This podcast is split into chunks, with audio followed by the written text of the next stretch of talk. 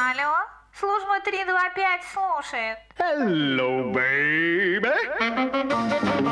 Yeah.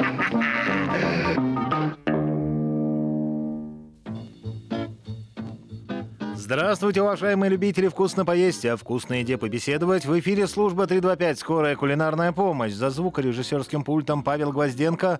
У микрофона Михаил Спичка. Я приветствую в студии шеф-повара, президента клуба шеф-поваров Санкт-Петербурга Илью Лазерсона. Илья, привет. Здравствуйте. 325-6177, номер нашего телефона.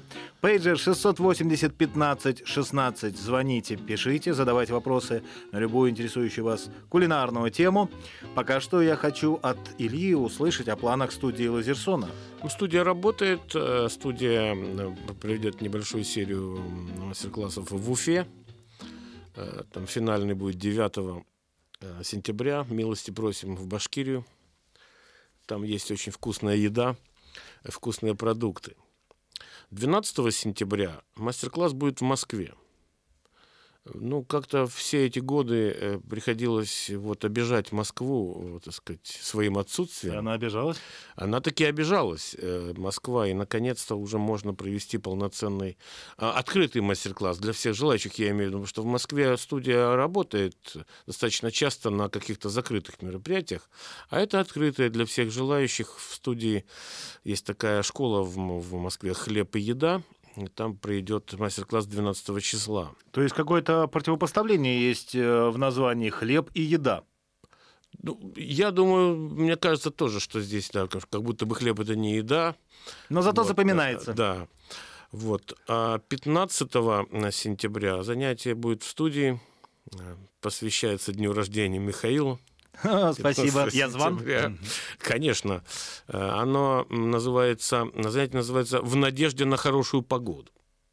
Как вы понимаете. 15 сентября, как показывает моя многолетняя практика, погода всегда хорошая. В надежде на хорошую погоду, потому что мы э, в честь вот дня рождения Михаила, ну, он еще об этом не знает, ты еще об этом не знаешь, конечно. Это был сюрприз. Мы приготовим э, на улице под окнами студии, если будет хорошая погода. Мы приготовим плов в казане, человеческий, бограч-гуляш с ритуалом, с мужским ритуалом. Я пока ритуал не выдаю. А, И мангал-салат. Два полноценных больших блюда. Это будет 15 сентября. Вот таковы планы. Как ты угадал, что я очень люблю плов и очень люблю гуляш? Ну и э, в октябре, 7 октября э, будет еще недельное выездное занятие в Лионе.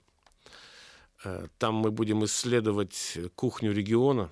Это очень серьезный э, город в плане еды, в плане производства некоторых продуктов мы будем смотреть, поэтому можете присоединяться. Э, Лион недалеко, самолеты летают, погода обещает быть летной. Информация есть на сайте об этой поездке. На моем сайте это ежегодная традиционная поездка, потому что каждый год э, студия является соорганизатором такой поездки в какой-нибудь регион, ну, в данном случае Европы. Это уже будет, по-моему, пятый или шестой раз.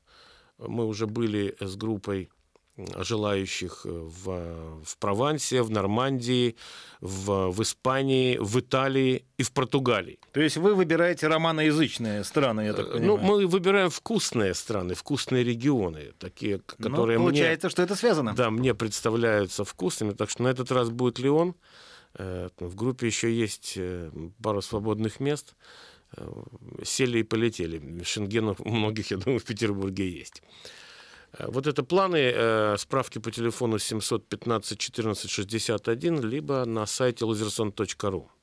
Номер телефона в нашей радиостудии для ваших кулинарных справок 325-6177. Номер пейджера для того же 680-15-16. Принимаем первый звонок. Алло, здравствуйте. Алло, здравствуйте, Илья и Михаил. Поздравляю вас с началом осени. Спасибо. Илья, вот скажите, пожалуйста, вот из арбузных корок можно сделать варенье, известно. А вот дынные корки куда-нибудь можно применить или их только выбросить нужно?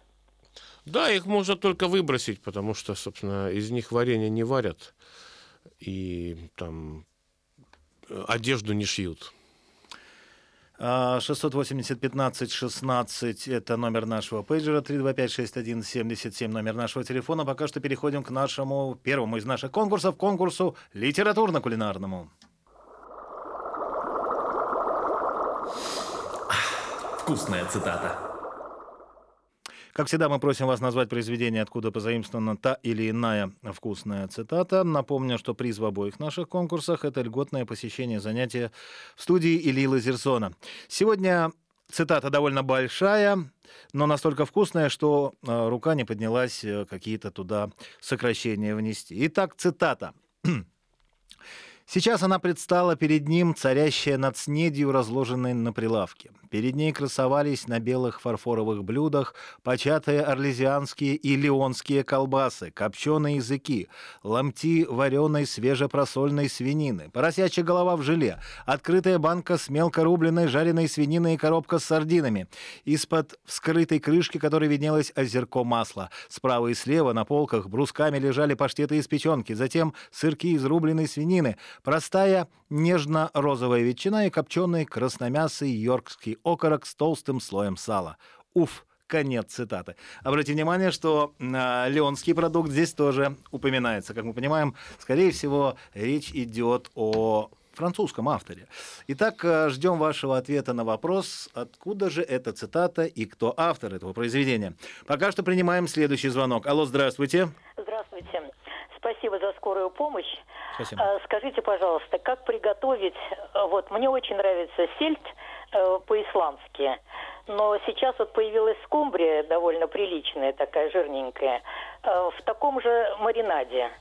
Какое вино туда э, добавляется? Какой уксус?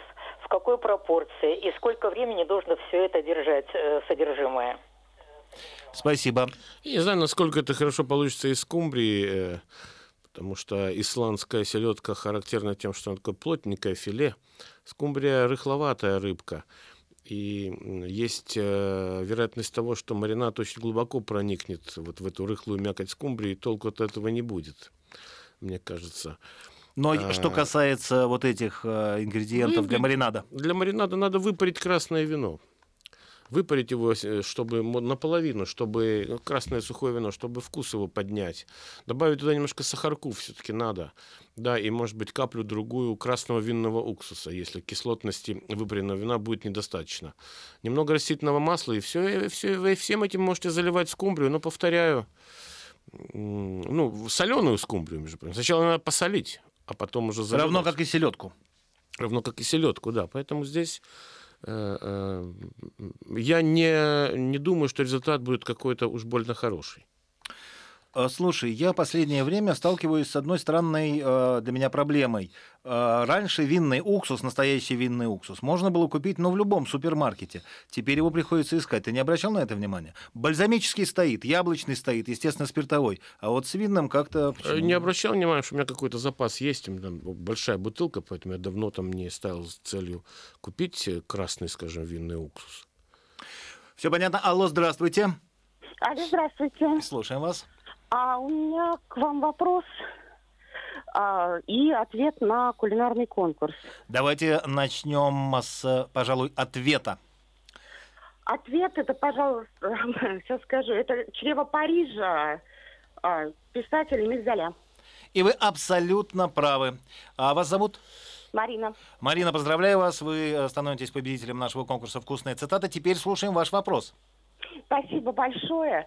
А, хотелось бы узнать, как правильно пожарить каштаны. А, я понимаю то, что а, надо их э, со стороны прикрепления плода сделать крестообразный э, надрез и положить, например, сковородку. У меня вопросы следующие. Нужно ли их обмазывать маслом растительным? Можно ли это приготовить все-таки не в сковородке, а в аэрогриле? И какая температура? Но мы и с вами... чем можно еще дальше чуть-чуть э, там их приукрасить? бы? мы с вами говорим, естественно, о пищевых каштанах, не о Да, тех, которые безусловно. растут, например, на проспекте Шаумяна. Нет, конечно, нет. Спасибо. Ну, каштаны Не обязательно разрезать со стороны плодоножки, а можно резать с любой стороны с удобной. Но это нужно делать. В- масла никакого не надо. Когда мы говорим жареные каштаны, мы имеем в виду гретые каштаны. Как бы, да, это не такая явная жарка, процесс жарки, как, например, картошка жарится в сковородке. Каштаны можно приготовить в аэрогриле. Каштаны можно приготовить в духовке. Вот чаще всего в духовке-то их и жарят. Потому что духовка, как вы понимаете, обеспечивает более равномерный нагрев, чем сковородка, которая греет только с одной стороны и очень агрессивно. Поэтому духовка. Температура, я думаю, что градусов 180. Сколько времени... Время, ну вы можете его регулировать. Вы можете достать один каштан, попробовать, как он, так сказать, вот, э, исчез из него сырой вкус и консистенция сырого каштана или нет.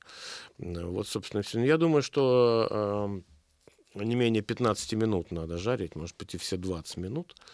Вот. Приукрасить, я не знаю, что вы имеете в виду, когда вы говорите приукрасить. Э, Но их надо никак не почистить. приукрашивают, их надо чистить и есть горячими. Нет никакой традиции жареные. подавать их, я не знаю, с растопленным сливочным маслом, это я фантазирую. Нет, нет, ни, ни с маслом, ни с килькой, ни с красной икрой их просто едят. Другое дело, что каштаны являются ингредиентом для ряда блюд. От супа до салатов. Но так вопрос не стоял. Тогда мы послушаем первый фрагмент нашего музыкально-кулинарного конкурса.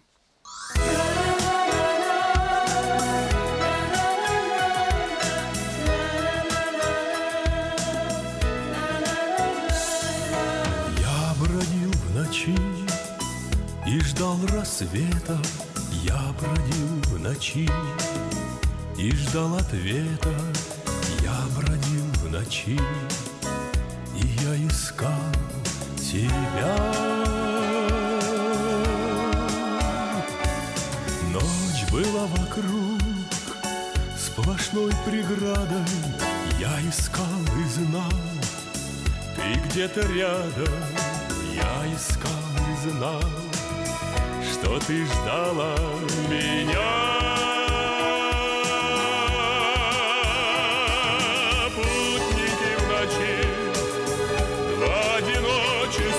Призрачном пути, на этом трудном и запутанном пути.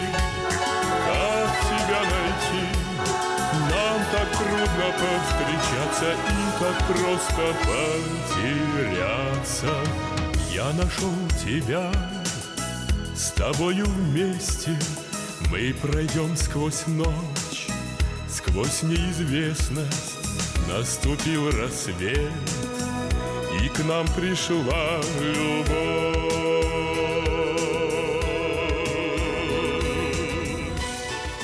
Это был первый фрагмент нашего музыкально-кулинарного конкурса 325-6177, номер нашего телефона. Пейджер 680-15-16. Говорим по телефону. Алло, здравствуйте. А, Здравствуйте, Илья и Михаил. Слушаю вас. У меня два вопроса. Мы вот недавно были в Португалии и привезли оттуда два специалитета, как нам казалось. А, Это первое, это бакаляо. Мгм. Вот, вот. И второе, мы купили во фруктовой лавке два пакетика, как нам казалось, сушеных бананов. Но когда мы дома их открыли и попрыли, попробовали, это, это оказались свиные шкварки дома- домашние. Да, Вот меня интересует, как бакаляо португальцы готовят, потому что можно, конечно, просто так есть, но каждому маленькому кусочку нужно не менее литра пива. Да, это, Значит, это бывает рискованно. Да. А и вот э, со свиными шкварками, вот этими домашними, что можно сделать? Или их просто тоже так же Но они хрустящие, как чипсы. Да, да, да, да. Так их просто едят. Это такое, это закусочка Спасибо. такая, свиные шкварки. Они раздутые и хрустящие. Ну, это специальная технология, которая позволяет свиную кожу превращать в такие вот хрустящие чипсы. Я добавлю от себя, что они далеко не всегда бывают вот по такой технологии, которую, э, которая мне известна. А, Я был поражен, оказавшись на главном рынке в Загребе, вот сравнительно недавно. Там целая витрина посвящена шкваркам, но они больше похожи на те шкварки, которые мы жарим на сковородке. Там и чипсы, и кубики. Вот это разнообразие меня удивило. Да, это, это португальская, это она просто есть. Бакаляо. Это на любителя. Ну, бакаляо, э, ну, чтобы было понятно, это соленая треска. Вялено-соленая, наверное. Ну, она такая подсушенная немного, да. Ну, она подсушенная за счет того, что соль из нее вынимает, собственно, большое количество влаги.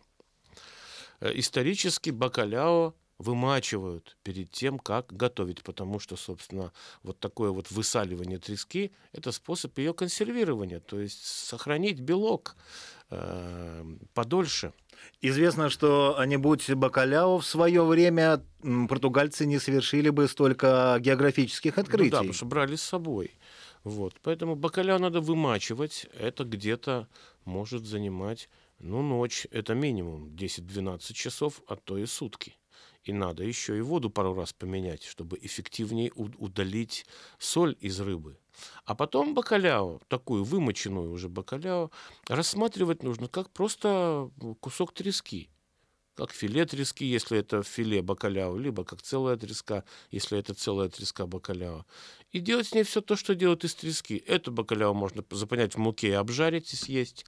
Можно, э, традиционным является способ, когда Э, кусок бакаляо запекают на жареной картошке или на сырой картошке, которая становится такой запеченной вместе с бакаляо, под каким-нибудь томатным либо белым бешамельным соусом. И из бакаляо хорошо делать всякие пончики, когда, допустим, измельчают бакаляо в мясорубке, добавляют там картофельное пюре, холодненькое, немного муки, там яйцо, делают шарики, панируют их и жарят в фритюре. Еще и чесночку туда добавляют в это самое тесто. Получается такая хорошая, очень традиционная закуска.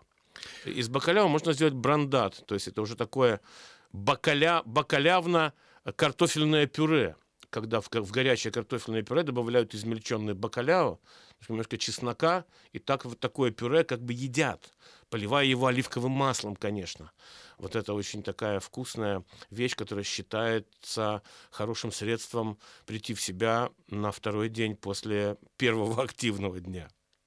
А, нужно ли ожидать а, какого-то взрыва вкуса от этого продукта по сравнению с обычной треской, которую мы покупаем в магазине? Мне лично бакаляо нравится больше, так сказать, вымоченная и затем приготовленная как обычная треска, чем сама треска свежая. Мне бакаляо нравится вкуснее, потому что там ну, появляется что-то такое, что делает вот, вкус э, блюда уникальным. 325-6177. Алло, здравствуйте. А, здравствуйте. Здравствуйте, слушаем вас, вы в эфире. Слава Богу, э, дозвонилась до вас. Э, значит так, у меня было 7 бананов, осталось 5. Скажите, миленькие, как э, поджа- э, обжарить и какое нужно масло и как со всех сторон или чего там еще перчиком или что-то закрытой крышкой или как скажите все. Вы собираетесь что жарить? Бананы. Ж- жарить бананы. Я думал, ваш вопрос заключается в том, что у меня было, вы сказали, 7 бананов, осталось 5. Где сколько, два? Сколько бананов я использовала? Да? А, Это была бы арифметическая. так вы собираетесь жарить бананы? Да. А какие у вас бананы? Так, все наша слушательница. Потому что не всякие бананы можно жарить, не всякие бананы уместно жарить.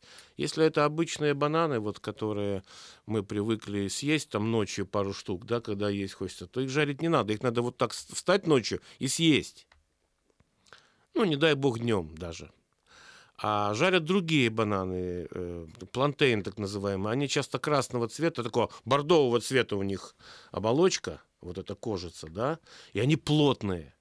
Они плотные, и вот их жарят и едят. Поэтому вы... Если у вас правильные бананы, вы сообщите, я вам расскажу. Просто мне не хочется в воздух. Они сейчас редко встречаются в магазинах. Бананы для жарки. Поэтому если э, не они, то было 7, осталось 5, съешьте 5, останется 0. Слушай, стыдно признаться, но я когда-то а, ради эксперимента поджарил вот такие вот обычные бананы. По-моему, я их жарил в э, панировке в мучной. И ты знаешь, ничего.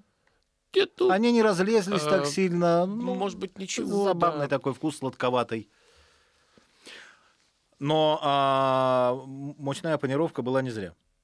Ну, для вот такого банана а, обычного десертного типа, да, потому что э, она будет удерживать его от, так сказать, расползания по сковородке. Потому что, а вот кормовые бананы, вот такие, вернее, не кормовые, а которые для тепловой обработки, для жарки, они плотные, и их панировать не надо. Во всяком случае, не обязательно. Тогда послушаем второй фрагмент нашего музыкально-кулинарного конкурса.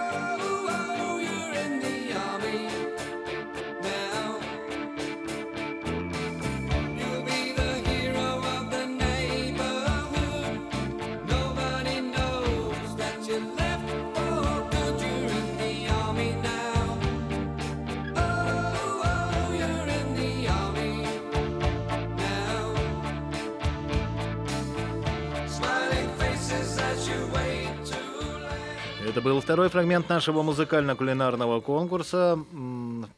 Замечу, что сегодня слово, которое мы загадали, может быть, не так часто встречается в нашем кулинарном лексиконе, а, но, тем не менее, оно в нем существует. Пока что принимаем следующий звонок. Алло, здравствуйте. Здравствуйте. Слушаем вас. Э, э, спасибо Илье и Михаилу за хорошую передачу. Спасибо. Я хочу спросить вас, вы говорите, очень вкусно перловку с грибами. Я никогда этого не пробовала. Как приготовить? У меня грибы или мороженые, или сухие. Сухие Какие есть, лучше? да? Сухие есть, да? А? Сухие есть грибы у вас? Да. Отлично. Вот отлично. Ну, Тогда нет, внимательно слушайте. э, Замороженные не надо, э, сухие лучше. Ну, смотрите, э, грибы сухие нужно отварить, как обычно отвариваются грибы. Потом отвар нужно процедить. Ну, процедить все вместе. Тогда у вас грибы останутся на сете или на дуршлаке, а и будет э, отвар. Но все-таки лучше, конечно, через сито, потому что песочек. А еще лучше, чтобы исключить э, песок, грибной отвар процедить, он процедить, а потом дать ему постоять в какой-нибудь высокой узкой посуде.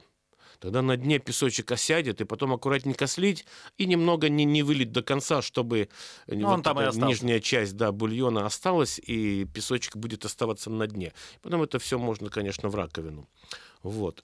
И грибы, отваренные грибы, нужно их промыть холодной водой, чтобы тоже удалить какие-то остатки песка, которые могли там быть.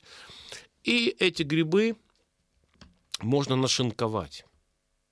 А вот перловку нужно сварить, как обычную перловку, только на этом грибном бульоне.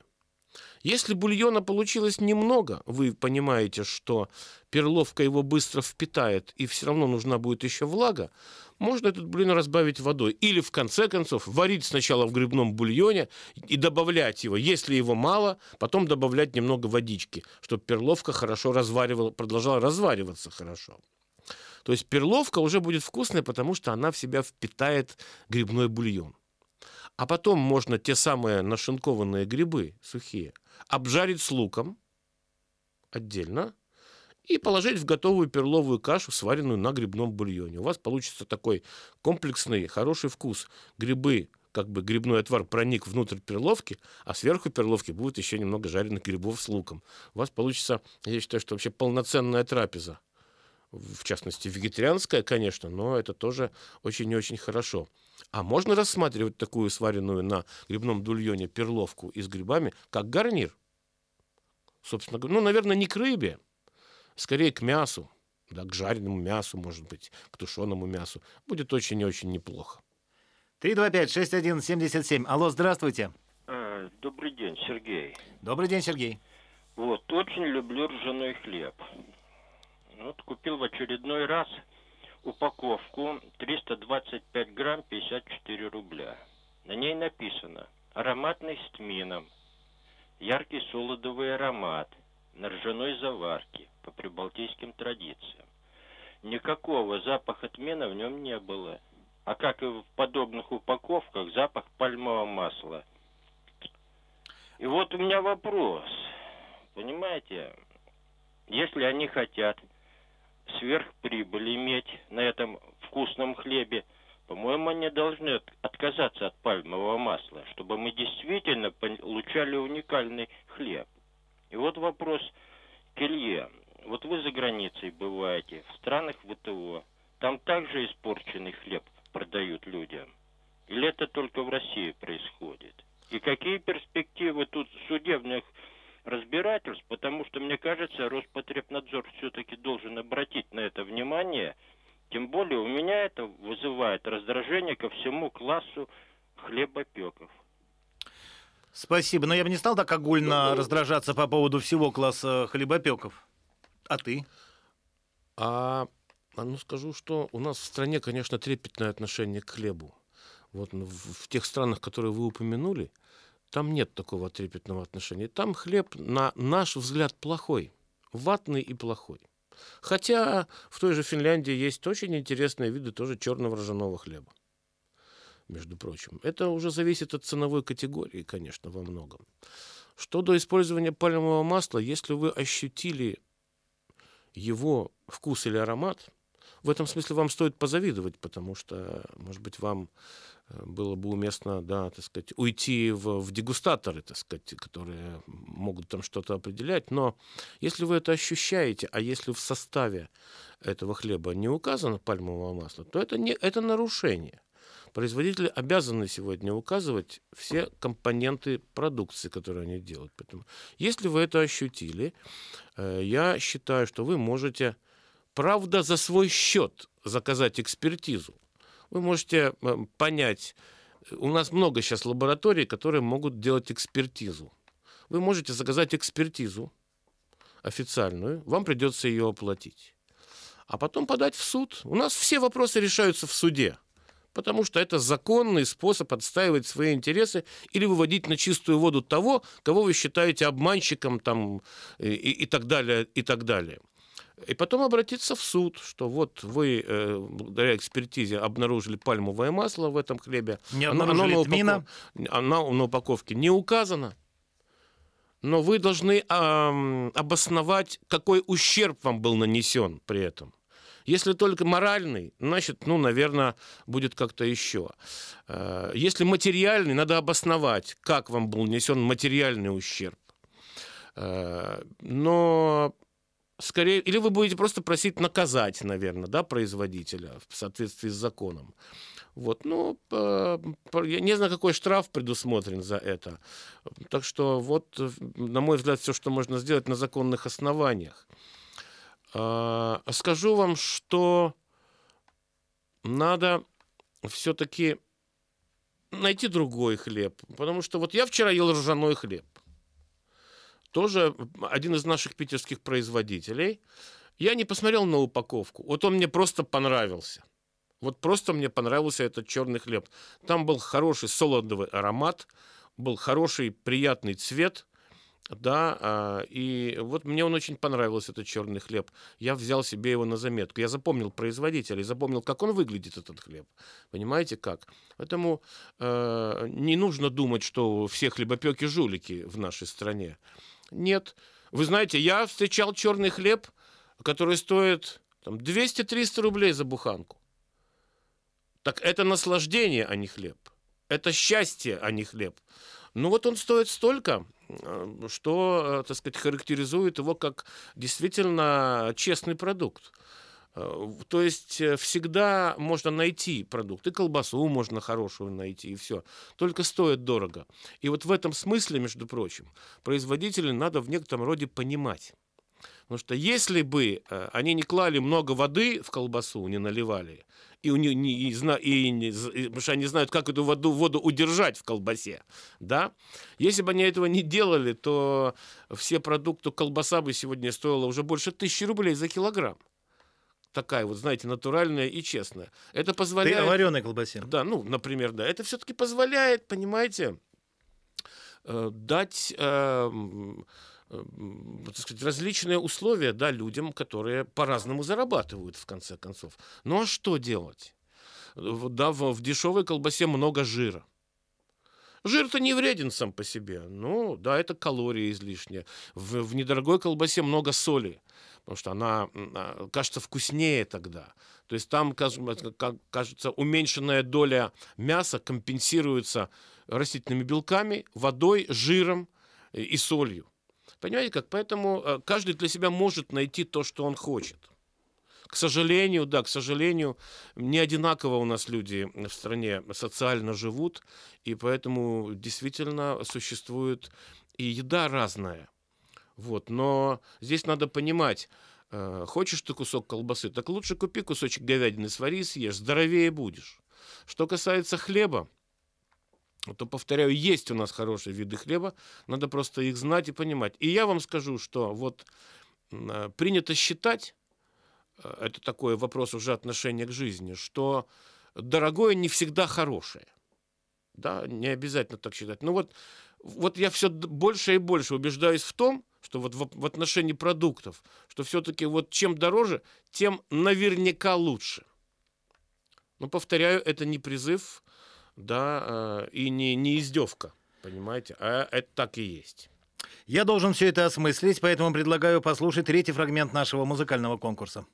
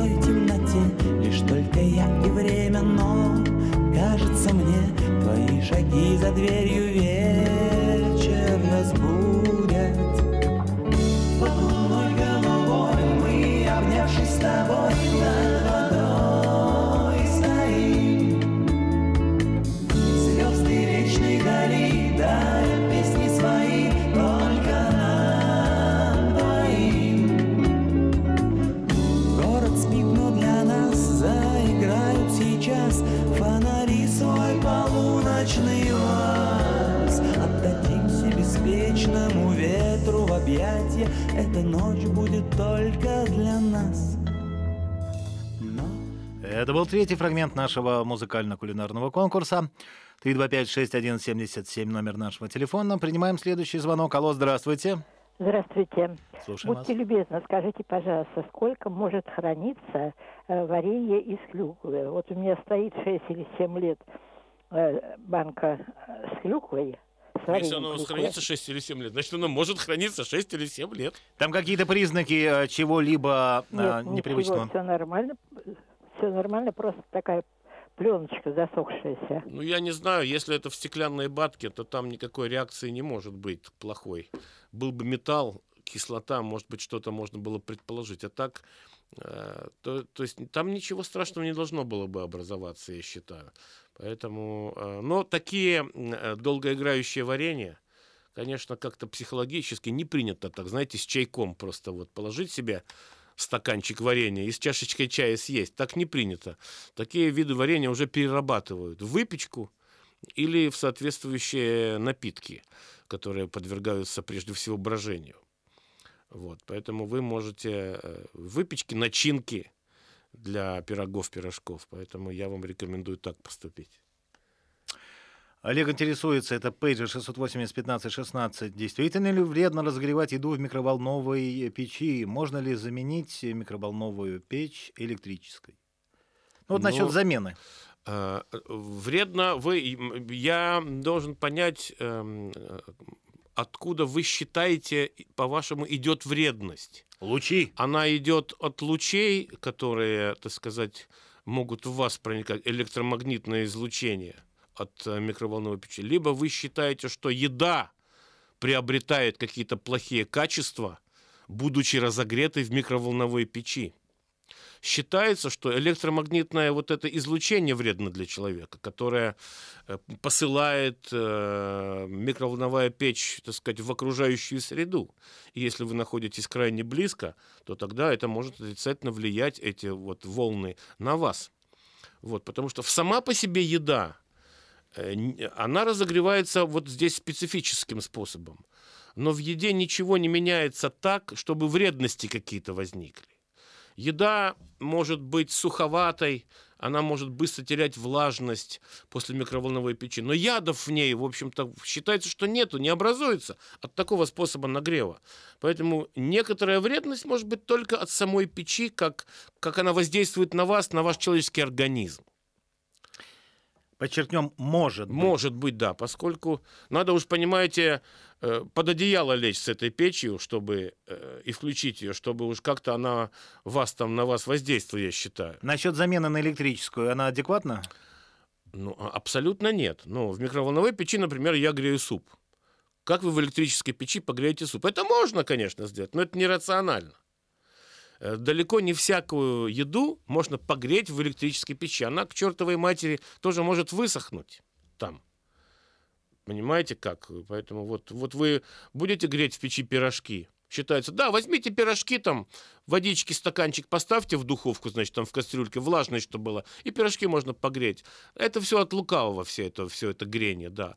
А в микроволновке, если правильно подобрать режим, очень неплохо можно погреть пирожки и все такое. Мало кто поймет, что они были греты в микроволновке. Поэтому э, это не замена, это совершенно неадекватная замена, неравноценная, вернее, неравноценная замена электрической духовки, заменить микроволновую печь вот в каких-то, в ряде каких-то ситуаций.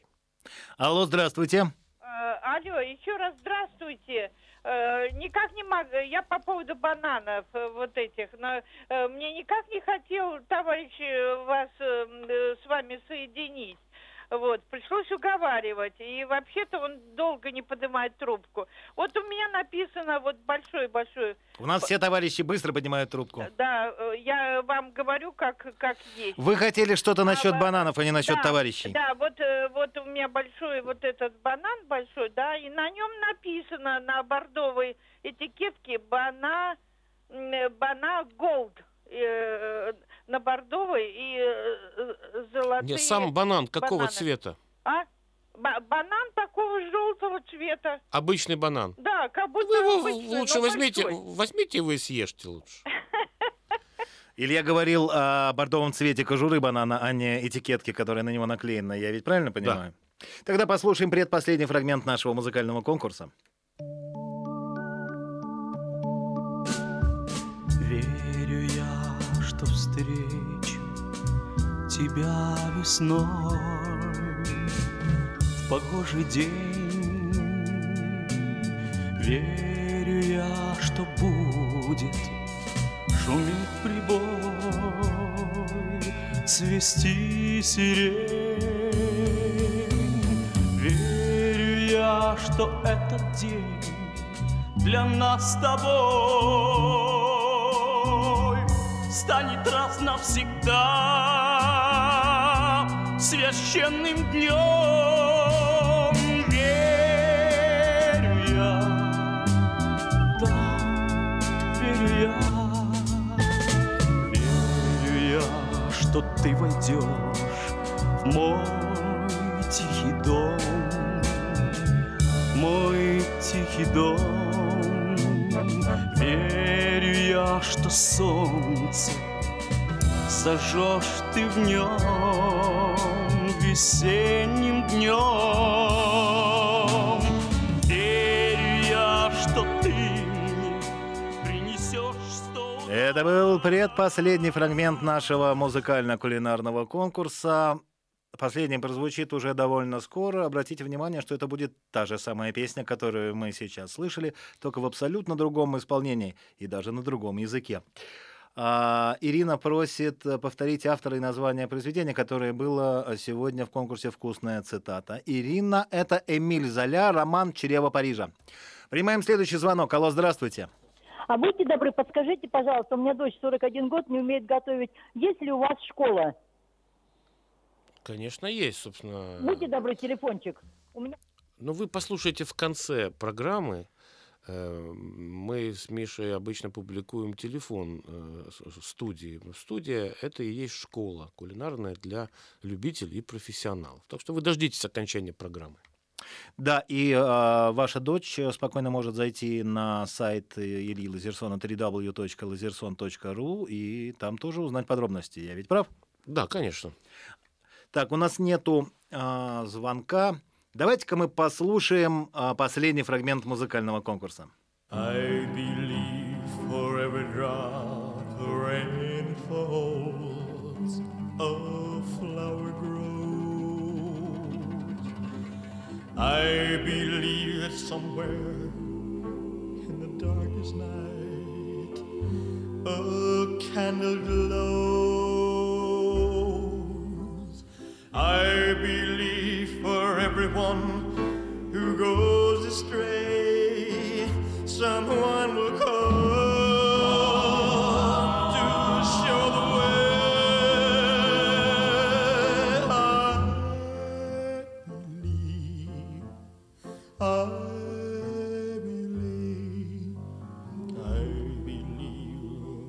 call. smallest prayer.